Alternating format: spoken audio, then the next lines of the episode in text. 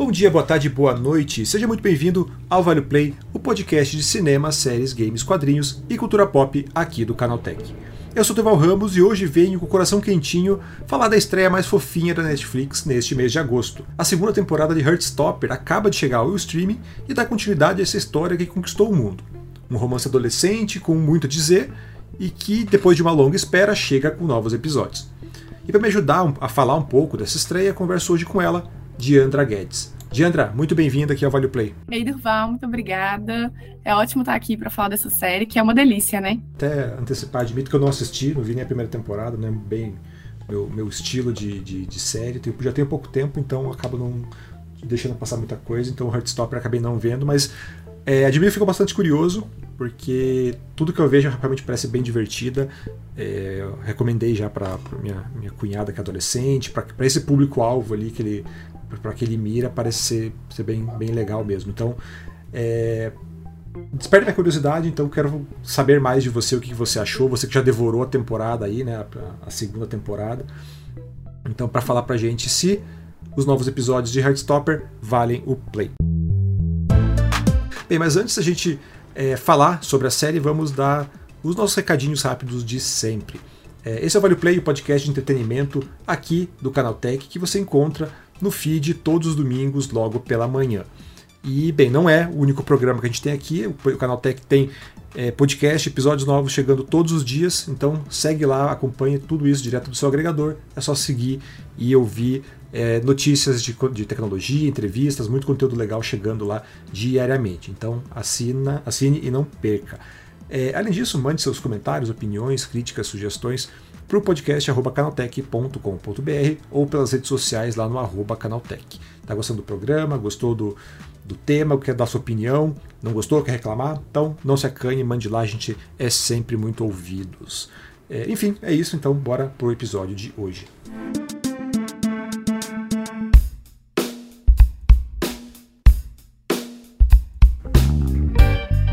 Bem, Diandra, mais uma vez muito bem-vinda aqui ao programa. E como eu falei já na abertura, estou bem curioso para bater esse papo contigo, porque né, eu não, não vi a série, mas sei que, que ela é um fenômeno. A primeira temporada fez muito barulho quando chegou.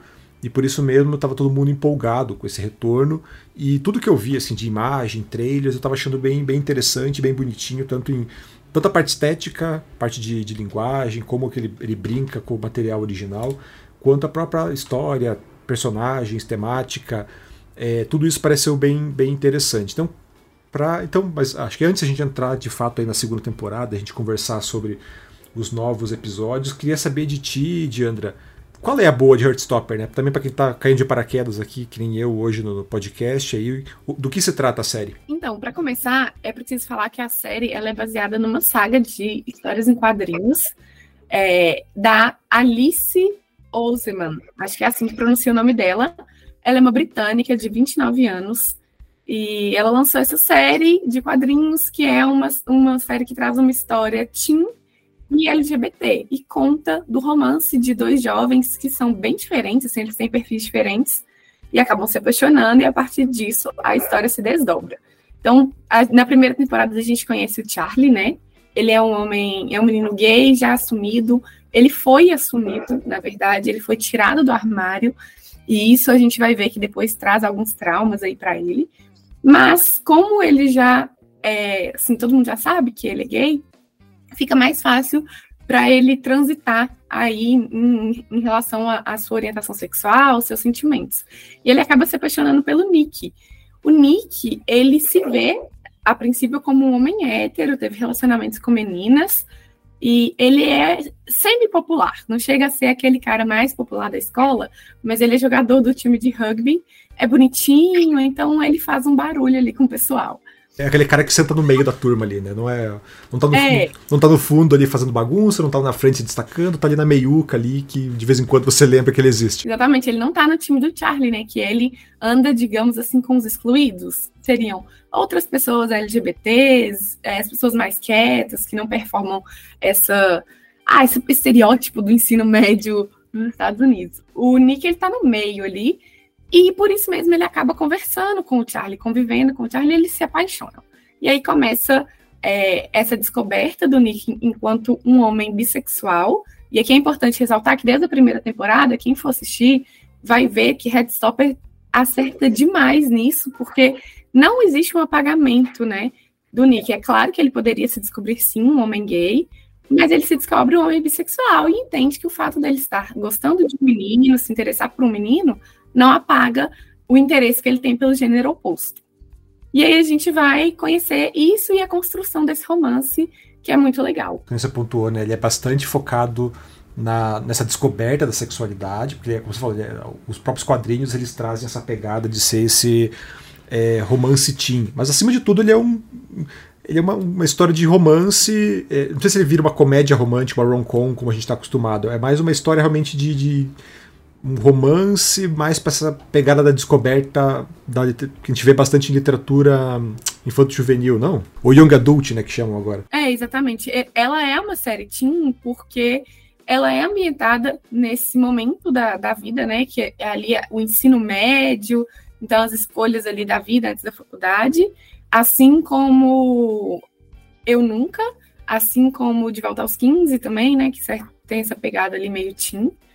Mas é, ela tem também, ela aborda temas bem importantes, ele que vão se aprofundar mais depois, que é o que eu acho que é que é a pegada para o público mais adulto. Mas ela é muito interessante e é feita para ser assim muito leve, muito gostosa. A própria estética, né, da série, ela abusa muito dos tons pastéis, de alguns elementos gráficos ali que faz ela ficar bem romantiquinha, que remete aos quadrinhos. Então, passa por aí. É, é, eu pergunto até essa questão do, do, do, romance teen, de ser um conteúdo teen, porque eu, já, eu, eu tenho reparado isso bastante no, nos últimos último ano, ano e meio, assim, o quanto a Netflix está apostando nesse tipo de formato, né? Apostando nesse tipo de. principalmente nesse público, né? Os conteúdos mais adultos, conteúdos mais mais maduros chegam ainda ali, mas sem muito burburinho, sem tanto, tanto foco, tanto destaque. Enquanto as séries Team parece que são é, é para quem a Netflix está realmente com, quem a Netflix está realmente conversando, assim. Até quem acompanha as redes sociais ali da o perfil da Netflix vê como ela é engajada na hora de falar desses conteúdos Team. Tanto que com Heartstopper, assim, ela tá maluca, né? A Netflix está já há semanas falando loucamente sobre a série é, muito por saber, óbvio, do, da popularidade dela, mas também por ser o tipo de, de, de, de nicho, o tipo de público que ela, que ela, mira com, com mais fervor, né? É, exatamente, né? A Netflix tem investido tanto é, nas nacionais, né, como o próprio é, De Volta aos 15, quanto nas internacionais, e aí teve Eu Nunca, que também fez um barulho muito grande, ela finalizou na quarta temporada agora, esse ano, e no Tundum, que foi o evento da Netflix, ela foi muito aclamada, né? Os atores vieram, então assim, a Netflix tem conseguido conversar muito com o público teen, inclusive nas redes sociais, a estratégia deles na rede social é essa, e tá sendo grande chamariz da, do streaming mesmo, né? E você, é, você citou os quadrinhos ali do, do Heartstopper. Você conhecia essa, a, o, esse universo, esses personagens, essa história antes da série ou foi pela série que você entrou aí nesse mundinho? Foi pela série. Eu, infelizmente, não conhecia, não li, mas confesso que fiquei interessada. Inclusive, depois que a série estreou, é, é, natural até esse caminho, eu vi muito, muita propaganda dos quadrinhos e eu sei que teve um boom aí nas vendas, continua tendo. A própria autora divulga muito nas próprias redes sociais dela. E dizem que é muito bonito, muito fofinho, também é uma leitura leve, rápida ali, porque né, são quadrinhos, então rapidinho você lê eu acho que é uma excelente opção para quem não está acostumado com quadrinho e quer adentrar nesse mundo. É aquele papo, né? Quadrinho não é só. A gente vive falando de Marvel e DC, mas tá aí um exemplo bem legal de como você consegue abordar outras histórias, alcançar outros, outros públicos, tratar outros gêneros ali. É, de forma bem interessante com, a, com, essa linguagem. Então, já fica a recomendação, né? Para quem, quem, gostou da série, quiser correr aí, é, ler os, os quadrinhos, tá, é bem fácil encontrar aqui no Brasil. É, mas bora entrar então agora para falar da, da série em si, da segunda temporada, que chegou agora no dia 3, né? Na quinta-feira, na última quinta-feira, 3 de agosto, estreou a segunda temporada. São quantos episódios, Diandra? São oito episódios. Todos já saem de uma vez, então não é aquele lançamento semanal. Quem quiser maratonar, só dá o play e mandar bala. E como é que tá a segunda temporada? Assim? Porque a primeira foi muito bem, bem, bem recebida, né? Foi muito elogiada, conquistou tanto o público quanto a própria crítica. É, e como é que tá a segunda? Assim, mantém o bom nível? Então, a segunda me surpreendeu bastante. Eu confesso que, como eu gostei da primeira, eu tive uma expectativa mais alta na segunda e ela realmente conseguiu surpreender. Primeiro, porque ela não foca só no romance dos protagonistas. Ela conseguiu desmembrar a história para os coadjuvantes. Eles ganharam uma trama deles também, um papel importante. Então, eles não ficam como papagaio de pirata, só orbitando ali ao redor do casal principal. E um outro ponto que eu achei extremamente interessante é que o casal principal também ganha desdobramentos individuais. Então a gente vai ver que o Nick e que o Charlie são um casal muito interessante, mas também são pessoas com seus próprios problemas, né?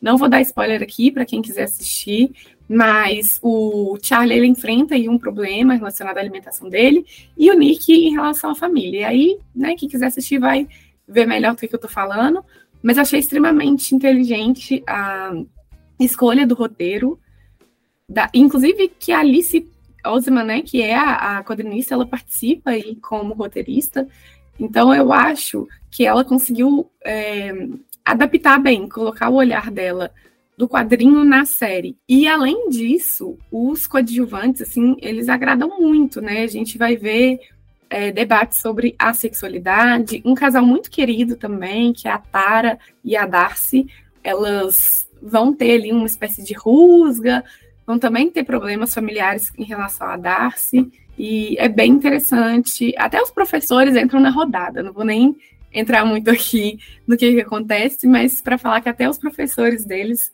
entram na rodada e também tem uma certa historinha aí no meio. É, você falou que não quer entrar em spoiler, é, mas eu acho, acho, que tem um plot que a gente não tem como fugir disso, e até o próprio trailer que é, aborda, que é a, o dilema que o, o Nick, né, que é o, o loirinho, é, o Nick é o loirinho. O próprio trailer então entrega assim que o Nick tem esse dilema dele ali de, que, de, de se assumir ou não. Então não, não, é bem spoiler, acho que a gente pode comentar isso aí, porque ó, tá, faz parte da divulgação que a própria Netflix apresentou até aqui, assim, né? Que ele fica naquele dilema da devo me, me contar para a família, contar para os amigos, fica nesse impasse. É, e é bem, eu falei, né, eu não sou um grande consumidor de romance, mas todas as séries que eu vi que tem, que são centradas nessa tensão no shipping mesmo, né? De você ficar naquele, ah, o casal vai ficar junto, não vai, vai, não vai. É, todas as séries que eu vi que tem essa, essa dinâmica, é, as coisas tendem a degringolar depois que o casal ficar junto. Tipo, a união, ela é a conclusão da história, né? Ela nunca é um capítulo, assim, pra, dentro da narrativa, ah, ficou junto, acabou, porque a partir dali é sempre complicado uma série desenvolver. Tanto que você consegue lembrar de mil séries que tem esse, esse problema do, ah, o casal ficou junto e as histórias não ficaram boas, né? Desde Friends, How I Met Your Mother, tem vários exemplos disso. E aqui parece que não, né? Como você falou, ela, a, a história consegue ir além. A, o casal ficou, o Nick e o Charlie ficaram juntos, então, e ainda assim a história consegue é, prolongar, dar mais profundidade para esses personagens. Assim, como que isso acontece? É exatamente. É, como eu falei, o acerto é porque da, o acerto da série é exatamente ter desenvolvido os dois separadamente e não ficado só no romance deles. A descoberta ali da sexualidade do, do Nick, ela começa a ser trabalhada no final da primeira temporada, quando ele conta para a mãe, e a mãe apoia, é super fofa, gentil, carinhosa. Só que mesmo assim, mesmo o Nick tendo o apoio da mãe, mesmo ele tendo o apoio dos amigos do Charlie, né, que são pessoas LGBTs também, é difícil para ele. E aí é muito interessante como que a série conduz isso. Porque em alguns momentos que você vai, vai ver a cena, você fica assim, gente, é só falar. Nick, fala. E aí ele não fala. E eu acho que só quem já passou por esse processo consegue entender a angústia que é você ter que falar, querer falar quem você realmente é, contar sobre um detalhe extremamente importante da sua vida e não conseguir, por medo do preconceito, da homofobia, da violência. Então, eu acho que foi muito bem feito isso, justamente porque dá no público essa angústia, sabe? A, a palavra fica presa ali na garganta e não sai. Então, isso é muito bem trabalhado. É, fora que depois é, a gente vai ver que a família do Nick não é tão legal assim, apesar da mãe ser bem bacana. Tem outros membros que não vão aceitar tão bem. E aí é interessante ver isso. Então, o namoro deles continua é, bem, eles continuam juntos, felizes, mas tem pormenores individuais que acabam atrapalhando, influenciando a relação. E eu acho que foi isso que fez com que a série não desgringolasse. Não desgringolou por quê? Porque tinha mais coisa para acontecer. E foi bem construído. Ah, legal. Isso é bem, cara, acho que isso, é, esse é um, grande diferencial até tipo de séries que, que, que é, a gente costuma né, pensar série teen, série adolescente, como algo menor, mas que mostra aí bem como essas séries mais adultas tropeçam num troço meio básico que Heartstopper parece fazer tão bem, assim, né? Que é dar continuidade, a, a, a dar mais vida aos seus personagens além dessa, da, da história básica.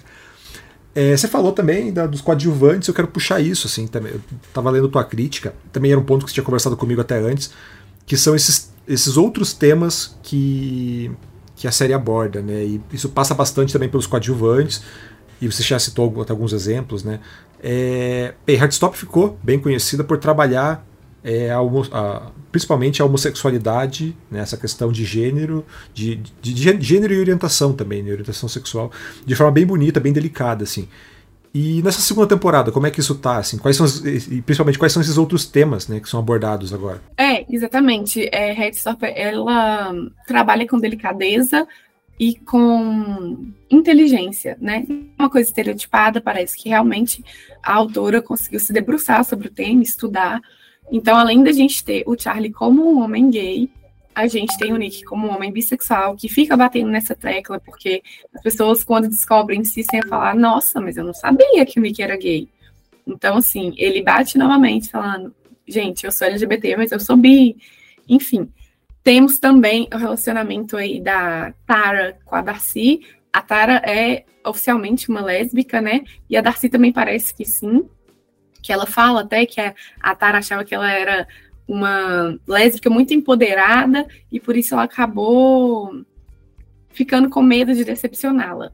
E a gente tem mais um tema que entra na, na, segunda temporada que é bem interessante, que é a questão da assexualidade. Um dos personagens ele começa a se descobrir assexual e talvez até aromântico, ou seja, né, não tem interesse sexual por nenhum dos gêneros e também não tem interesse amoroso. É, isso ainda não foi muito bem trabalhado, parece que será desenvolvido na próxima, né? Até porque vale comentar, a Netflix já confirmou a terceira temporada, ainda sem data definida de estreia, mas confirmada. O Isaac é o personagem que está aí se descobrindo. E é bem legal, porque raramente a gente vê sobre o assunto, né? Ainda mais nesse período de descoberta.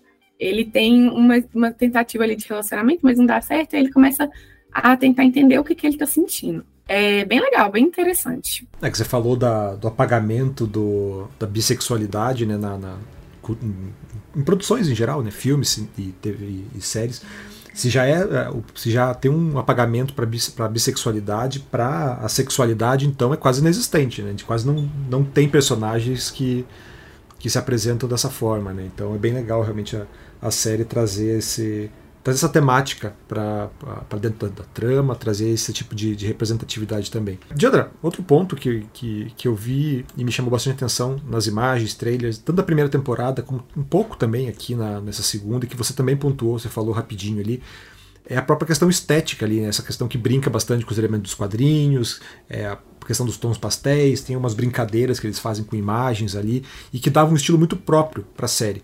Isso se repete aqui na, na, na segunda temporada? Repete com certeza. Quem já assistiu a primeira vai identificar esse estilo na segunda e o abuso dos tons pastéis. Eu, particularmente, acho um charme, acho muito bonitinho.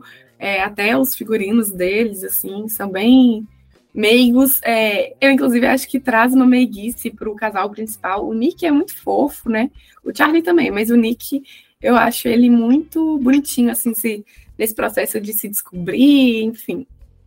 E a gente vai rever essa estética, assim, que é uma coisa bem característica da série. E até algum outro ponto, algum outro ponto alto assim, que você destaque, pô, isso aqui também ficou muito legal, isso aqui tá. O outro grande acerto, a gente conseguiu cobrir tudo. Olha, eu acho que a gente conseguiu cobrir tudo.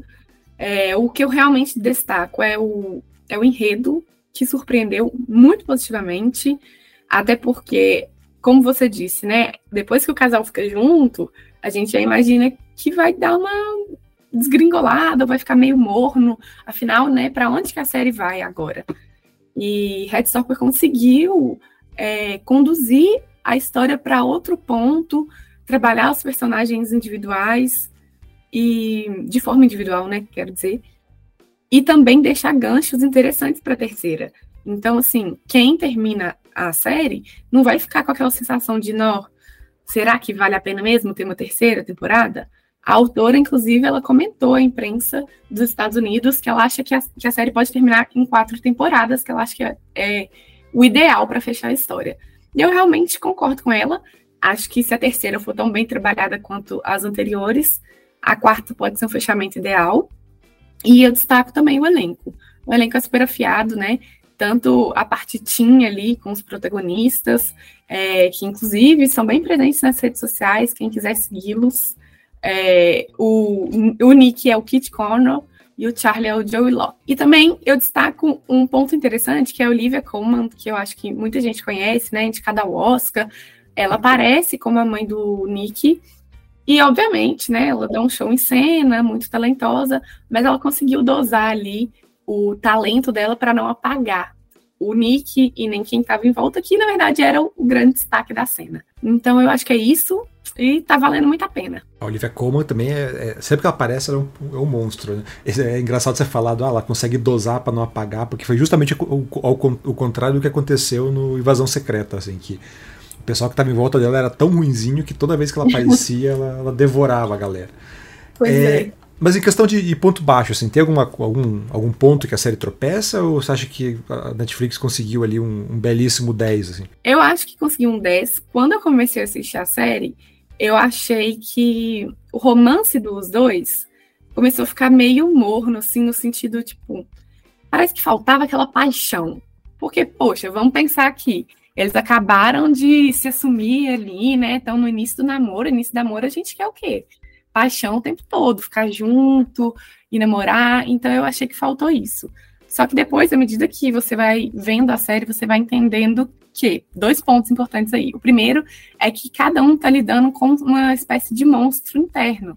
Então, isso faz com que, apesar de juntos eles estarem muito felizes, eles estão mais apáticos. Então eu acho que foi um, um, acerto. O que eu antes achei que era um erro, depois eu achei que funcionou legal.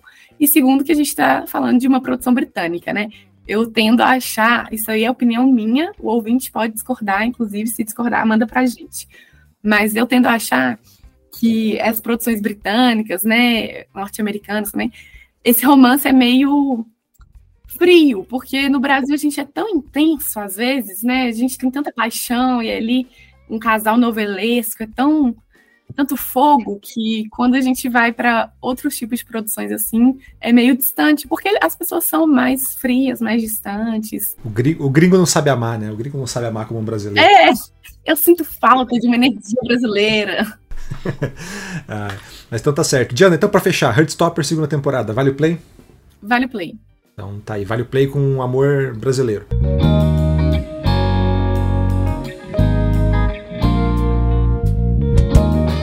E no nosso quadro vale ficar de olho, algumas novidades que acabam que chegam aí nesse comecinho de, de agosto, que é agosto, né? Mesmo falei na semana passada, volto a repetir, é o mês do cachorro louco, mas veio aí com bastante coisa legal é, no cinema e nos streamings. É, no cinema, eu sei que tem uma novidade aí que a Diana vai gostar. Não só vai gostar, como é, vai, já gostou, que é o Ursinho Pooh, Sangue e Mel, né, aquele filme bizarro. O pessoal aproveitou que o Ursinho Pooh caiu em domínio público para fazer um filme de terror. A Diandra já viu? O que, que você achou, Diandra? É, a gente cobriu aqui pro Canal Tech há um tempo atrás, tem crítica. Eu achei bizarro. ah, não, tem, bizarro. Não, tem, não tem como não ser bizarro, né? Eu a palavra é essa. Eu sou muito fã. Não sei se fã também é uma palavra que a gente pode usar para Ursinho Pooh, né? Mas assim, eu cresci muito apaixonada por Ursinho Pooh. Continuo amando, acho muito fofo. E aí, quando você vai ver esse filme, gente, é uma bizarrice sem tamanho, porque para quem está ouvindo aqui não faz ideia do que está acontecendo, basicamente Ursinho Pooh e Leitão viraram assassinos porque o Christopher, que era tipo o dono deles, o amigo deles, vamos por assim, é, abandonou, deixou eles um pouquinho de lado ali para fazer faculdade, namorar, seguir aquela vida de adulto. E eles ficam muito revoltados e saem matando Deus e o mundo. É bizarro, é um banho de sangue e, assim, vale a pena ver? Acho que sim. Quem gosta de coisa meio bizarra, tá curioso, dá uma chance. Mas também não vai esperando uma puta trama, não, porque as expectativas são bem mais para baixo. Ah, cara, acho que quem vai ver Ursinho por Sangue e Mel não tá esperando o Oscar, né? Tá esperando galhofa. Não, pelo amor de Deus. Tá esperando galhofa e é isso que entrega. É, só um parênteses, né? Você citou essa história do, do Christopher Robin que cresce, ele fica para trás. Então, deixo aqui uma dica paralela, que é o filme Christopher Robin, que explora isso aí. É um filme da Disney mesmo, do, com o Ivan McGregor, que é bem, é bem bonitinho. Esse é bonitinho, pelo menos, não é não é gore e grotesco. O Ursinho Pooh chega no dia 10 de agosto, mesma data em que chega Asteroid City, novo filme do Wes Anderson aí com elencão, Tom Hanks, Scarlett Johansson, é, Jay, tem aquele menino que eu sempre esqueço o nome dele, Jason alguma coisa. É, enfim, mas é o novo filme do Wes Anderson. Tá? A gente falou de tom, tons pastéis aí no, no Heartstopper, então tem muito tom pastel aí no Asteroid City para você ver. Também chega no dia 10 de agosto. É, nos streamings, a gente tem um pouquinho antes, aí, no dia 8, a estreia da terceira temporada de Only Murders in the Building. A Diana, que também está tá acompanhando aí na cobertura. Diana, Diana, grande fã de Only Murders? Então, eu confesso que eu comecei a primeira temporada há um tempo atrás e parei. Ah, não sei, não me pegou. E aí, agora, como a gente ia fazer a cobertura, fui dar aquela checada, terminei a primeira, tô começando a segunda. E confesso, tô bem entretida, tô gostando, tô com aquele viciozinho, sabe? Quando uhum. você tá do nada e você pensa, não, podia estar tá assistindo o episódio. Tá me pegando, tá me pegando bastante. Ah, a série com, com o Martin Sheen, Christo, é, o Martin Sheen, o Steve Martin e a Selena Gomez, né, a namorada do Faustão. Então, aí chega agora para sua terceira temporada, no dia 8 de agosto. E para fechar aqui nossas recomendações do Vale Ficar de Olho, nos games, uma recomendação que eu devia ter dado na semana passada, mas esqueci, passou batido por mim, que é Baldur's Gate 3. Aí o, o, o clássico RPG já chegou, tá aí para PC, então vá para os fãs do gênero aí, para quem curte um bom RPG, vai lá conferir, já está disponível, chega para os consoles PS5, Xbox, Series X e S em setembro. Então fica aí um vale ficar de olho já retroativo. É, bem, e agora eu quero saber de você se o nosso podcast vale o play. Entre em contato pelo podcast canaltech.com.br ou comente nas nossas redes sociais pelo arroba canaltech. Lembrando que a gente tem podcast todos os dias aqui no, nos feeds do Canaltech, então segue a gente para não perder nenhum lançamento. Diandra, sempre um prazer conversar contigo aqui. Fiquei bem curioso com, com Heartstopper. Talvez aí quando tiver um pouquinho de mais de tempo aí eu vou maratonar, como você falou, temporada as duas temporadas são curtinhas, então numa dessas aí eu pego um, um feriado agora em setembro, talvez, então ou pegar umas folgas para matar. Então, prazerzão ter você aqui. E, bem, acho que esse mês a gente vai ter bastante de você, né? Esse vai ser o seu mês. O prazer foi meu, foi muito legal falar de Heartstopper, uma série realmente bem bacana da Netflix, que tem a proposta de ser divertida e leve, então quem estiver procurando ali alguma produção assim para assistir na hora do almoço, dar uma descansada, acho que é o título ideal. Bem, esse podcast é produzido e apresentado por mim, Durval Ramos, com edição do grande Samuel Oliveira. A revisão de áudio é do Gabriel Rime, com trilha sonora composta por Guilherme Zomer. Bem, é isso e até semana que vem. Tchau, tchau!